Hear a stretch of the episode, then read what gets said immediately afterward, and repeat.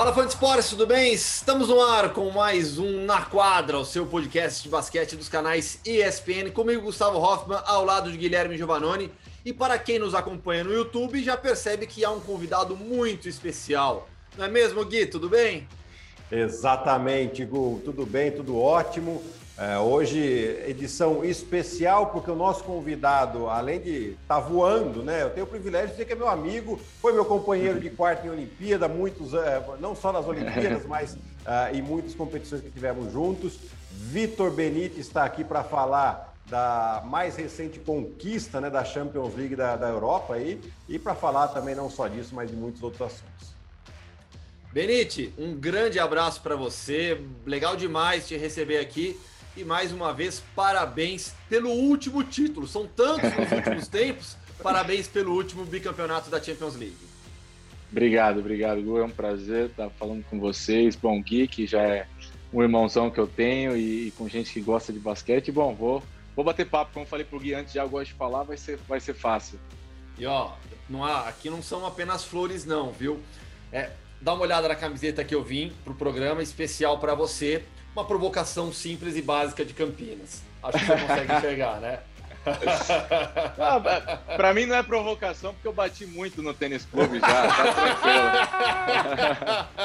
A gente tem um grande amigo em comum, Bruno Simões, o Bruninho. Joguei com ele no adulto lá do tênis também. Eu sei que vocês são muito amigos. É, Bruninho é o irmãozão meu e, cara, ele era encrenqueiro aí nos jogos. Esse, oh. esse é bom jogador. É, assim, é até hoje, até hoje. Eu não jogo mais um contra um com ele que eu falei, cara, não dá, porque eu vou ganhar e você vai ficar nervoso, então eu vou, eu vou levando. Vitor Benite, que jogou na base do basquete em Campinas, jogou pelo Regatas. Aí existe uma rivalidade gigantesca em Campinas entre Regatas e Tênis Clube. São dois clubes vizinhos, tem uma rua que separa os dois clubes, então é uma rivalidade muito forte, Tênis Clube e Regatas. Gui, comece, por favor. Bom, vamos lá. É, eu estava aqui, né, puxando um pouquinho aqui do histórico do Benite na Espanha, né? Porque o, o, o Vitor saiu do Brasil ganhando tudo aqui também, né? Ganhou NBB, ganhou Liga das Américas, Intercontinental, com o Flamengo, né? Jogando com uma equipe super ambiciosa. E aí ele vai para a Espanha, é, é, num time de mais ou menos metade da classificação ali e tal, para começar a sua carreira europeia. E a minha pergunta é exatamente aí, antes da gente chegar lá na Champions League, eu quero saber como é que foi para ele, como é que foi para você, Vitão, essa fase de adaptação e quais foram aí as principais dificuldades que você enfrentou. Já que você já falava mais de uma língua, você já tinha viajado bastante, mas eu queria saber quais são esses, os, os pontos mais difíceis de adaptação aí.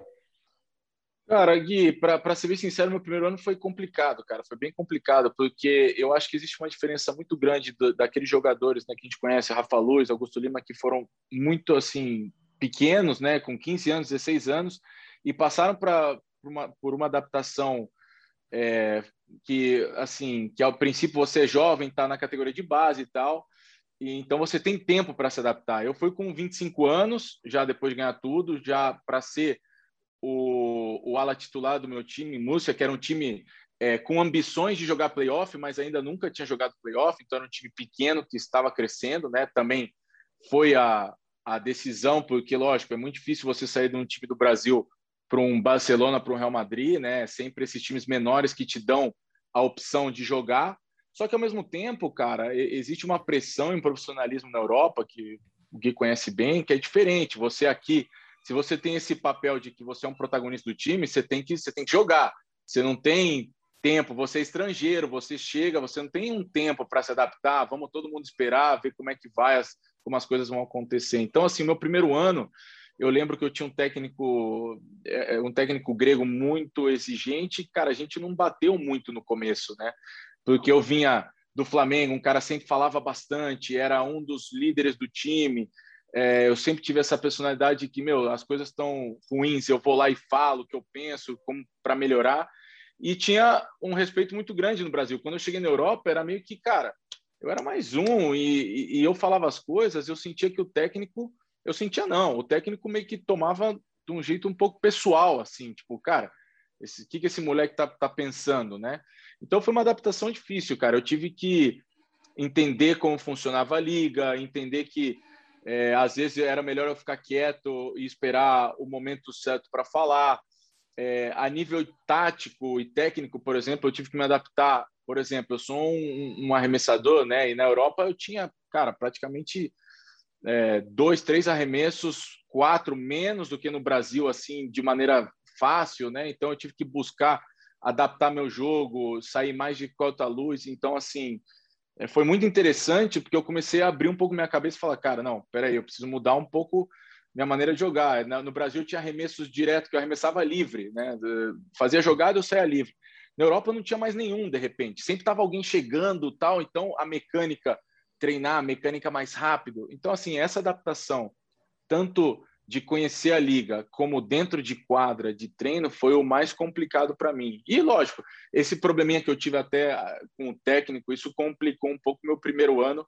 Mas assim, o pessoal via que eu, que eu tinha talento, que eu tinha cabeça e que eu treinava mais que os outros, então foi uma coisa sempre que me deram, é, me respeitaram muito desde o começo por isso, e acho que isso ajudou com que eu, eu cada vez mais é, estivesse numa situação cômoda dentro do time, né? Vitor, e antes da sua chegada, antes da sua transferência é, para o Burgos, seu atual time, você teve uma experiência na Croácia também jogando pelo Cedevita.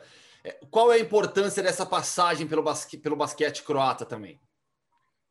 Para mim foi o momento mais difícil da minha carreira, né? Assim, como, como profissional, porque eu tinha três anos em Múrcia, super bem, era capitão do time também, era super respeitado, era um time já que já estava se colocando naqueles que lutam para entrar nos playoffs mesmo, assim. Aí no último ano a gente chegou no Final Four da Champions League, exatamente, né?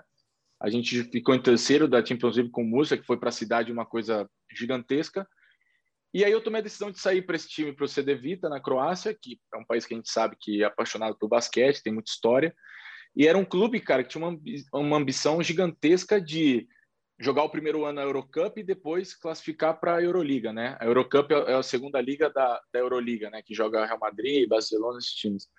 Porque tinha uma estrutura, tinha um patrocinador muito forte e tal. Então os caras fizeram um, um investimento alto, né? Trouxeram vários jogadores, um técnico espanhol. Era a primeira vez na história que um clube croata tinha um técnico que não era dessa região do leste europeu.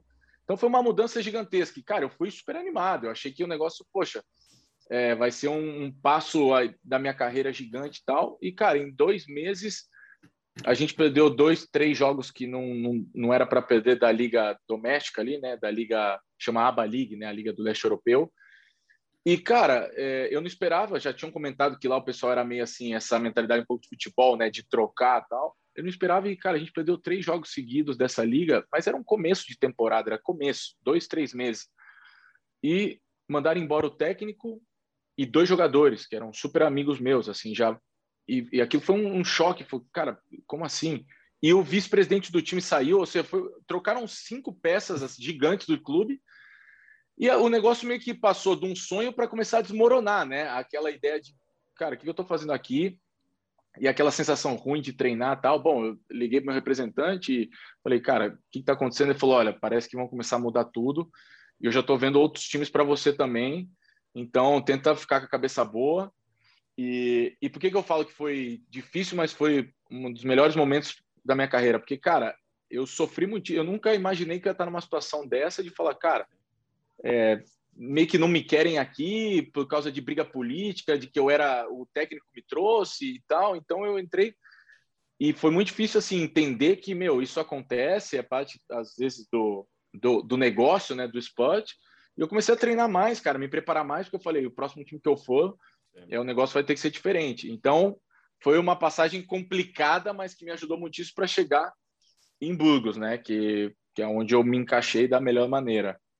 Ô, Vitão, e, e, essa é realmente uma das, das realidades e, a meu ver, até uma das grandes diferenças que quando a gente sai do Brasil a gente encontra uh, na Europa, né? Essas mudanças. Ontem mesmo falando com o Léo Mendel, ele falou ah, que esse ano não foi labrado, acho que nós passaram 25 jogadores em uma temporada, no time de basquete, não é um time de futebol. né? é, é, e, e, isso é, é um dos motivos que que a gente sempre escutou, né? Jogar na Europa você tem que matar um leão por dia, porque é, é exatamente o que você falou. Você é um dos principais jogadores. Você não joga um jogo bem, já começa a te questionar. O segundo jogo seguido vai mal, já começa a procurar outro jogador. Né? É, é. Conta pra gente um pouquinho como é que foi isso para você, essa, é, encarar essa mudança. Cara, é, é, a princípio é, é muito difícil, porque você sai do Brasil numa situação é, cômoda, né? Você é considerado um dos melhores jogadores do seu país. Você sabe que o time que você está sempre vai querer é, te manter. Eu estava no Flamengo, eu sempre ia ter um contrato no Flamengo. Não sei se mais ou menos, mas sempre eu era um jogador que poderia estar anos e anos ali. E você chega de, de repente para uma situação que é isso: você tem três jogos ruins, o pessoal fala, cara, mas esse, esse cara não vale. Ou pode trazer outro. E a ACB é muita competição, todo mundo quer jogar, então todos os atletas, os times podem contratar muita gente e, e, e mudando. Então, assim, para mim, quando isso aconteceu comigo na Croácia, é, que eu comecei a escutar, cara, já estão pensando em mudar alguns jogadores, você está na lista de que talvez é, para o jogador entender que não é que você é um jogador ruim ou que você. Não, você tem que só colocar na sua cabeça que, cara, às vezes a situação, é, o time, o técnico, é, o país não deu a situação correta para você conseguir render, e isso não muda quem você é ou o que você pode fazer. E, na verdade, me ajudou a ter mais motivação de falar, cara, não, peraí, isso tem alguma coisa errada, eu vou, sabe, vou me preparar mais, vou treinar mais então, assim, eu acho que é só mudar um pouco a mentalidade. Aqui a mentalidade é um pouco mais de negócio. No Brasil ainda existe, eu não diria um pouco mais amador, né? Porque não é que a gente concorde tanto com como é aqui Passional. na Europa. Mas aqui, Passional. É, é, exato, exato. Então, assim, é, é, mudar um pouco isso. Você fala, cara, eu sou um jogador de basquete, eu faço isso bem e tal, e eu vou para um time. Agora, para eu render nesse time, algumas condições têm que acontecer também. E, e, e se não acontecem, ter tranquilidade de falar, cara, beleza às vezes é um pouco culpa minha, às vezes é culpa de outras coisas, mas é continuar trabalhando para melhorar. Não tem muito pensar, ah, esse cara é, não me quer no time porque acha que eu sou ruim. Não, isso tudo é... esquece, esquece porque não, não é assim que funciona. Já no Burgos, as coisas deram muito certo. Por que, que tudo funcionou tão bem? Né, você foi o MVP da última Champions League, você vem jogando em um nível altíssimo. Por que as coisas deram tão certo para você em Burgos? Ah, eu acho que desde o começo já existiu uma conexão é, entre o dono do time, o no, nosso presidente, o, o, GM, né, o diretor esportivo, quem faz contratações, a gente tem uma conexão. Eu lembro que quando eu cheguei, é, eu tive um jantar com eles tal, e eu via que eu era muito parecido ao presidente. Né? Então a gente conversou bastante e já teve uma conexão da ambição de, meu, por mais que a gente sabia que Burgos era um, equipe, um time que estava era novo na competição, eu vi que o cara tinha muita ambição, e eu também tenho muita ambição, assim como jogador, de falar, cara, eu vejo que se a gente tem um time bom, dá para chegar, dá para brigar contra os mais fortes e tal. Sim. Então, assim, isso já me deu uma certa tranquilidade de falar, cara, tem uma conexão aí bacana com, com o presidente do time. Depois, os jogadores, o Augusto veio comigo, e aqui estava o Bruno Fittipaldi, uruguaio, que, que também, pô, sul-americano, cara 10, que hoje já é também um irmãozão meu, e eu me conectei com um pouco, o armador do time principal, estava com o é. Augusto. Então, assim, né? Isso já me deixou um pouco me, me sentir em casa. O fato de eu estar voltando para a Espanha, que eu já tinha um certo né, respeito, as pessoas já me conheciam. É, outro ponto também para mim chave, de me sentir já, poxa, parte da cidade. E daí você chega num clube que tem uma torcida que eu nunca tinha visto no basquete, para mim era uma coisa só que você só vê na NBA de todo jogo está lotado o ginásio, são 10 mil pessoas todos os jogos, para um time que é, tinha três anos, é, dois anos de competição, sabe? Então, assim, eu acho que tudo isso fez com que, meu, fosse. E o time precisava, é, eu senti também que o time precisava de um jogador que tem uma personalidade como a minha de, de falar, de ser líder. O time também precisava. Então, foi, encaixou, cara. E quando encaixa, eu acho que tem que aproveitar, porque a coisa flui mais fácil, né? E, e, você, assim, a gente vê e percebe que você se sente em casa muito confortável, até mesmo parecido na época que você estava no Flamengo, que estava voando, né? É, mas é claro, né, que você está jogando hoje num time que está muito bem. Estou até olhando a classificação aqui em sexto na Liga, na Liga CB, que é, pra, na minha opinião, tirando Euroliga e NBA, né, que são as principais ligas, hum. mas que não são regionais, é, é a liga regional mais forte do mundo, né? É, então, assim, mas qual que é o próximo passo agora? Antes da gente falar da Champions League. Porque eu sei, você uhum. vem de ser MVP da, da Champions League, já está três anos bem no seu time aí. Você tem mais um ano de contrato, seu contrato acaba agora, já está já, já tá pensando. Lógico, sim. é uma pergunta chata de fazer, mas. Sim, assim, sim, sim. É, não, não, é, porque, eu assim, entendo. Está assim, jogando ainda, mas assim, qual é o próximo passo? É, é isso, nada mais do que isso. É. Cara, Gui, eu sinceramente, eu, eu acredito que é o que você falou, nosso time hoje tá, está na, na liga mais forte regional do mundo. A gente hoje não está em quinto ou quarto porque a gente teve um problema, pra, na minha opinião, de Covid, que todo mundo ficou parado. A gente perdeu quatro jogos que não deveria ter perdido, então era para estar entre os quatro, né? Ano passado, a gente terminou em quarto da CB. Então, assim, como clube, é, a gente sabe que existe uma diferença grande de orçamento né, entre Burgos e os, os times que estão na, na ponta, né? Então é sempre difícil competir. Mas como clube, e na situação que eu estou hoje, capitão, super respeitar tudo que eu ganhei aqui, o respeito que eu tenho, é, se eu vejo, eu tenho mais um ano de contrato, tá? Para já responder essa pergunta, mas se eu vejo que, o, que o clube ano que vem continua com essa ambição de melhorar ainda mais, né? Poder, quem sabe, disputar título de Copa do Rei na Espanha, título espanhol, é, melhorar algumas coisas de estrutura. Isso casa com a minha ideia de, de ser protagonista num clube desse, é, eu penso em ficar. Agora, se eu vejo que todos esses problemas financeiros que estão acontecendo por causa do Covid e tal, o clube também sente e fala, cara, isso daqui vai se manter ou abaixar um pouco para o ano que vem.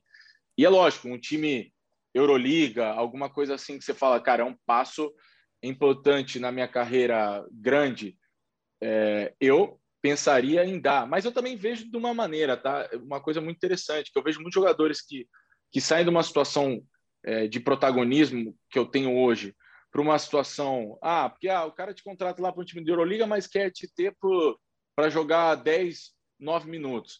Você fala, cara, você vai lá, eu vejo que o cara ele não está feliz, ele não rende aquilo que ele quer porque ele não está feliz, porque ele não está numa situação cômoda, e ele acaba não é perdendo um ano da carreira, tá? Que, que entenda, mas ele acaba falando, pô, eu vou acabar voltando para um, esse time.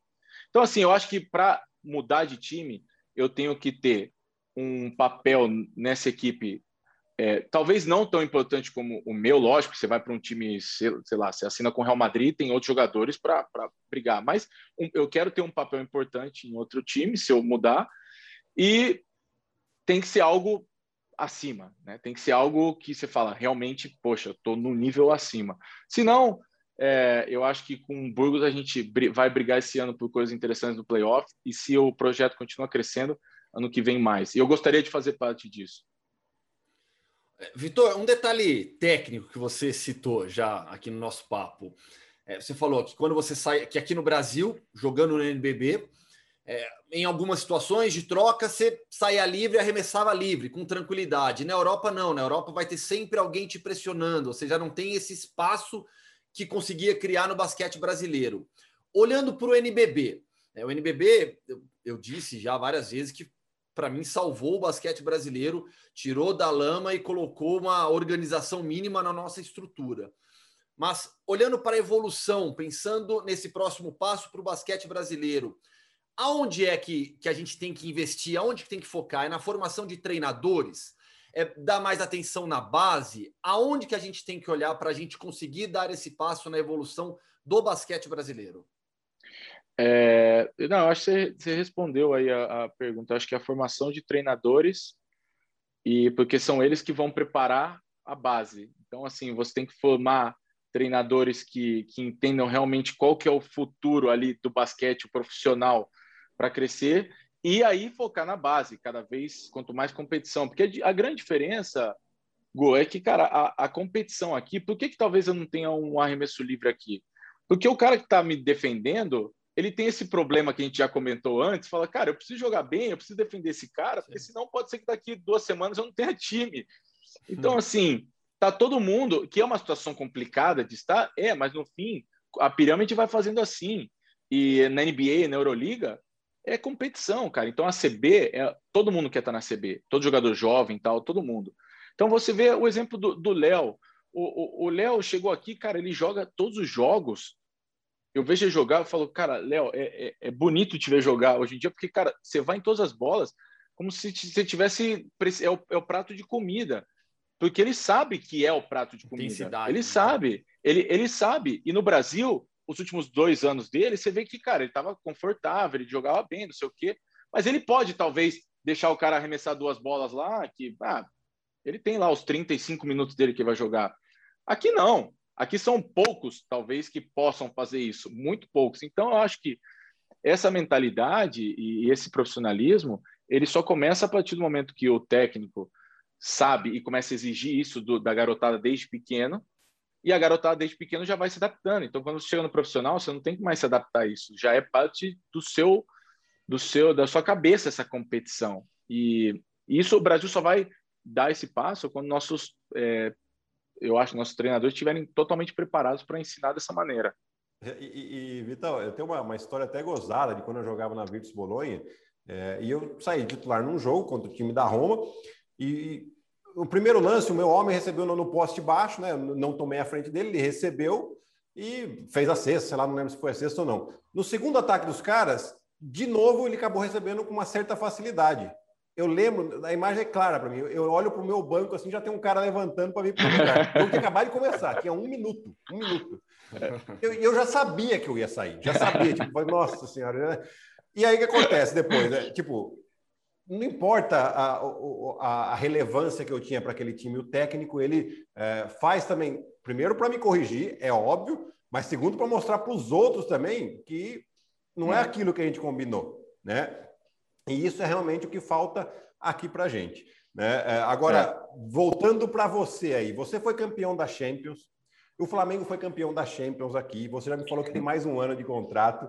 Então, assim, existe uma grande probabilidade de você, é, a não ser que né, aconteça alguma coisa de sim, contrato sim. seu aí, que você enfrente o seu ex-time numa Intercontinental. Como você está vendo esse, esse duelo com o seu ex-time?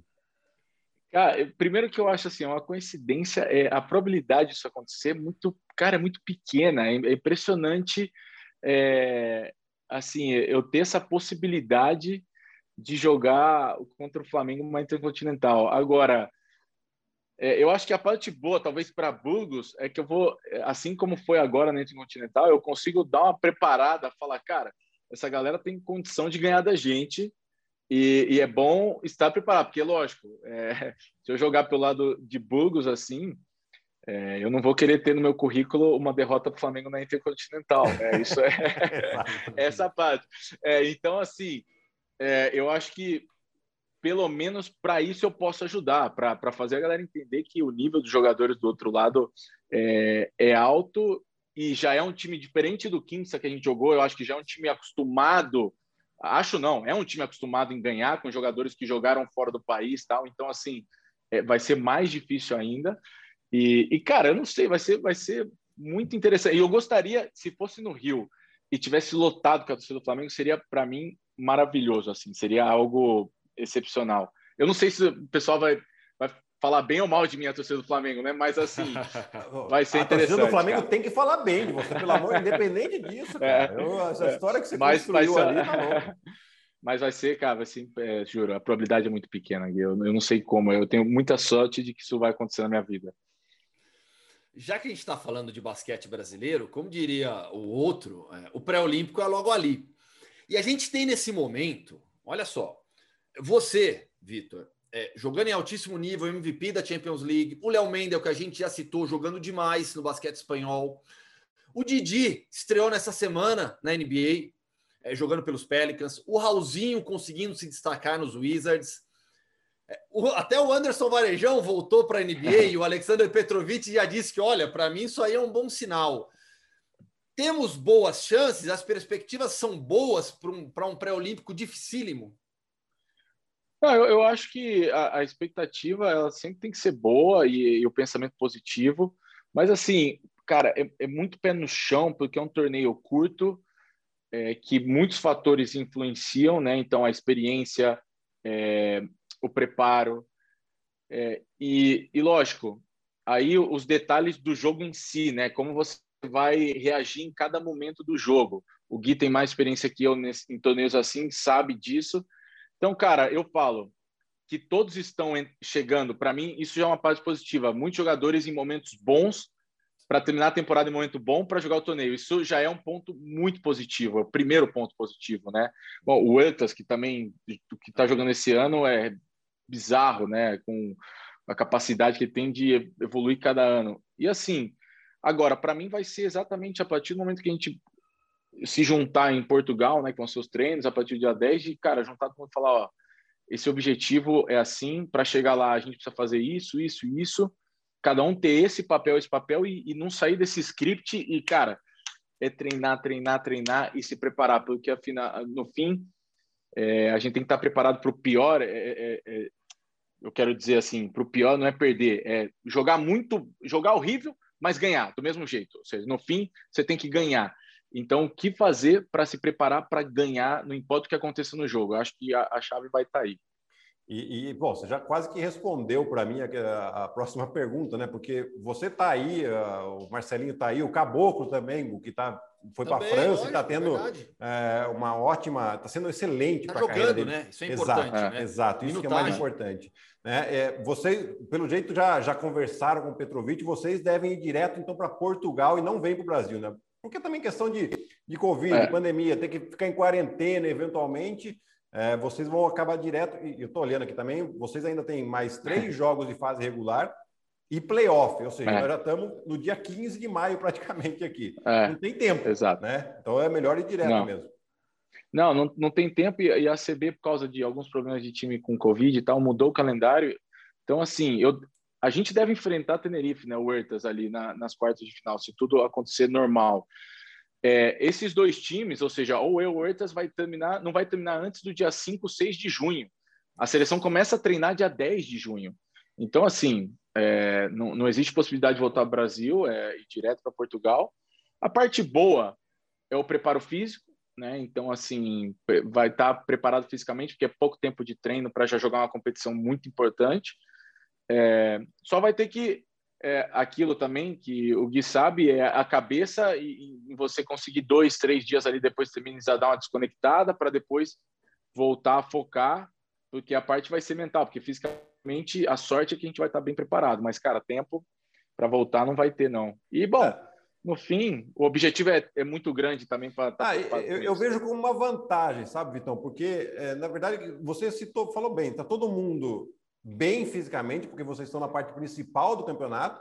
Vão ter um período aí que eu acho que é até bom, visto que vocês já estão fisicamente bem, né? Que praticamente aí 19 dias, né? Dia 29, se não me é. engano, é. começa o, o.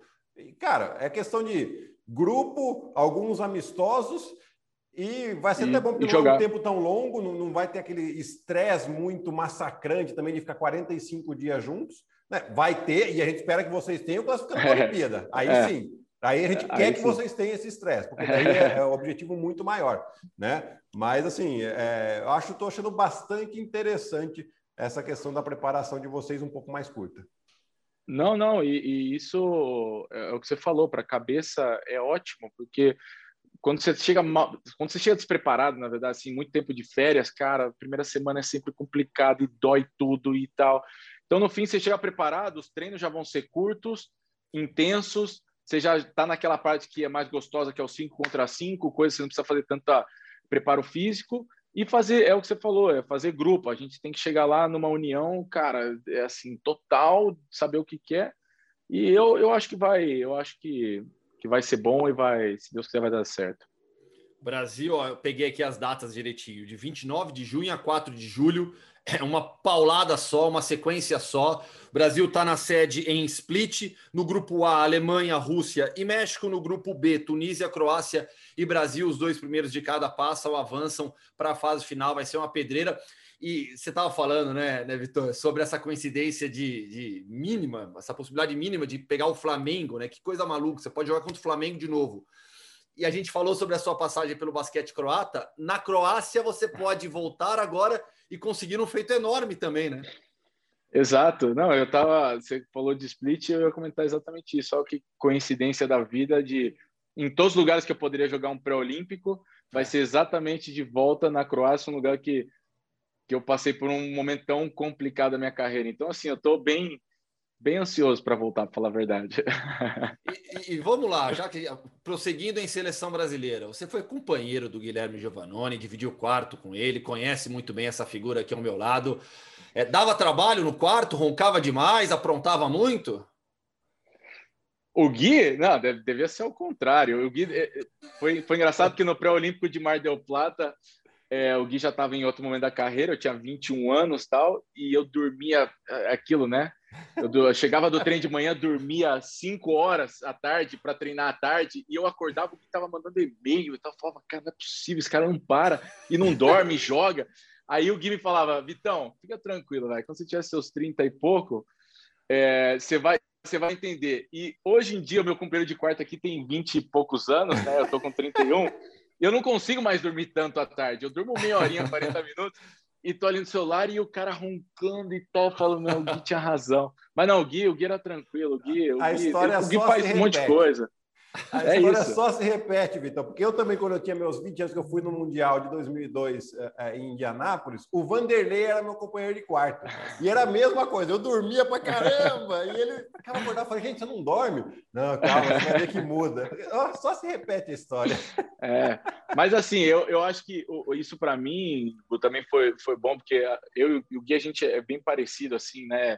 Os dois organizados ali no quarto, a gente estava super bem e, e e eu via ele muito como exemplo, até pela maneira de jogar, sabe, pela inteligência e tal. Então foi, para mim foi muito bom porque a gente estava muito bem. E é engraçado que você chega jovem e você vê esses caras já que você já conhece, fala, pô, Sim. como é que vai ser, né? O cara é veterano e daí ele me tratou como se fosse irmão dele já de cara. Eu falei, poxa, então vai ser fácil. E aí foi, foi top.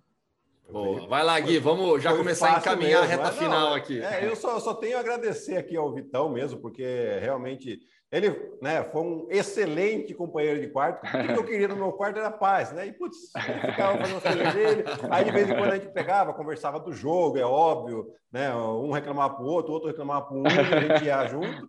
Né? A frase que eu mais falava para ele nas últimas Olimpíadas, né? Se ele não quiser confirmar, não tem problema para não ficar saia justa, mas eu vou falar aqui. Eu falava, Vitão, será que vai ter algum jogo aqui que a gente vai entrar que não vai estar na fogueira? né? E ele sempre estava lá, era o famoso os dois bombeiros lá para pagar uma fogueirazinha. Mas, assim, foi excelente e, e, eu só tenho a agradecer aqui a, ao tempo que ele disponibilizou para a gente. Não vou nem fazer mais perguntas, porque o tempinho está tá acabando mesmo. É, deixar um abraço, uma grande, uma boa sorte para ele mesmo. Uma baita torcida, tanto na Liga CB quanto com a seleção, para os próximos compromissos aí. Valeu, valeu, Gui. Não, é, é, um prazer, você já sabe, assim, conversar com vocês é sempre super gostoso, porque não é aquela sensação de entrevista, eu estou batendo papo e, cara, espero que a gente possa fazer isso mais vezes, mas fisicamente, né? Próximos. Mas obrigado, é. obrigado, Gu, obrigado, Gui. E fisicamente a gente vai marcando todo essa, esse inferno de pandemia passar, a gente marca um basquete, aí coloca o Bruninho para jogar contigo e eu jogo com o Gui, beleza? fechado, fechado, fechado. Mas vocês vão, vocês vão apanhar bastante, cuidado, hein? Ah, quero, quero ver o Bruninho me marcar no poste baixo lá, coitado. Ô, Gu, a gente vai apanhar na bola. Na pancada eu já não sei. Não. Exato, exato. Você sabe que, eu, que, sabe que, eu, que o meu cotovelo é ativo, Gui. Show, fechado, fechado, galera. Vitor, prazerzaço falar contigo. Poxa, o papo voou aqui, passou meia hora, a gente nem percebeu que foi um papo realmente muito legal sobre basquete, sobre a sua carreira, boas histórias de vocês dois também. Então, vamos repetir isso com certeza. Mais uma vez, muito obrigado. Obrigado, querido. É um prazer. Quando quiser, eu tô aqui. Fã de Esportes, esse foi mais um na quadra. Guilherme Giovannone, obrigado também, viu?